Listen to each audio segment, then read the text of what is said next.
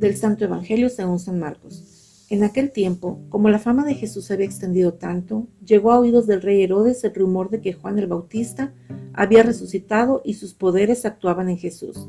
Otros decían que era Elías y otros que era un profeta comparable a los antiguos. Pero Herodes insistía, es Juan, a quien yo le corté la cabeza y que ha resucitado. Herodes había mandado apresar a Juan y lo había metido y encadenado en la cárcel. Herodes se había casado con Herodías, esposa de su hermano Filipo, y Juan le decía, no te está permitido tener por mujer a la esposa de tu hermano. Por eso Herodes lo mandó encarcelar. Herodías sentía por ello gran rencor contra Juan y quería quitarle la vida, pero no sabía cómo, porque Herodes miraba con respeto a Juan, pues sabía que era un hombre recto y santo y lo tenía custodiado.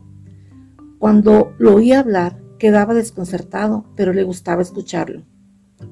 La ocasión llegó cuando Herodes dio un baquete a su corte, a sus oficiales y a la gente principal de Galilea, con motivo de su cumpleaños. La hija de Herodías bailó durante la fiesta y su baile les gustó mucho a Herodes y a sus invitados. El rey le dijo entonces a la joven, pídeme lo que quieras y yo te lo daré y le juró varias veces, Te daré lo que me pidas, aunque sea la mitad de mi reino. Ella fue a preguntarle a su madre, ¿qué le pido? Su madre le contestó, la cabeza de Juan el Bautista. Volvió ella inmediatamente junto al rey y le dijo, quiero que me des ahora mismo en una charola la cabeza de Juan el Bautista. El rey se puso muy triste, pero debido a su juramento y a sus convidados no quiso desagrar a la joven, y enseguida mandó a un verdugo que trajera la cabeza de Juan. El verdugo fue, lo decapitó en la cárcel, trajo la cabeza en una charola, se la entregó a la joven y ella se la entregó a su madre. Al enterarse de esto, los discípulos de Juan fueron a recoger el cadáver y lo sepultaron.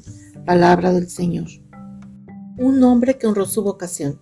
Los versos de este texto evangélico apuntan a un punto céntrico de la historia de Jesús, que nos viene narrando San Marcos, Jesús, que había sido anunciado y presentado por Juan Bautista, ahora debe ocupar el centro que dejará vacío Juan, no porque lo hubiera invadido, sino porque ha llegado la hora de que Jesús ocupe su lugar mesiánico. Juan mismo había hablado claro, detrás de mí viene uno que es más grande que yo, uno al que no soy digno ni de desatar la correa de sus sandalias.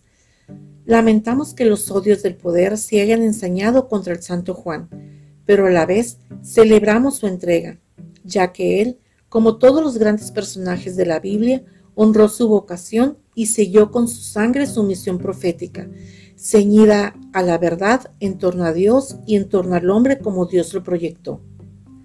¿Cuál fue la causa de la muerte de Juan Bautista?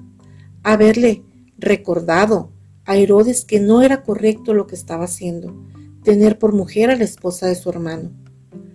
Obvio que la mujer estaba muy interesada en que ese metiche se callara y que se limitara sus predicaciones en el Jordán. Muchos profetas de hoy también incomodan cuando se entrometen en temas que la política, la ciencia, el arte consideran propios.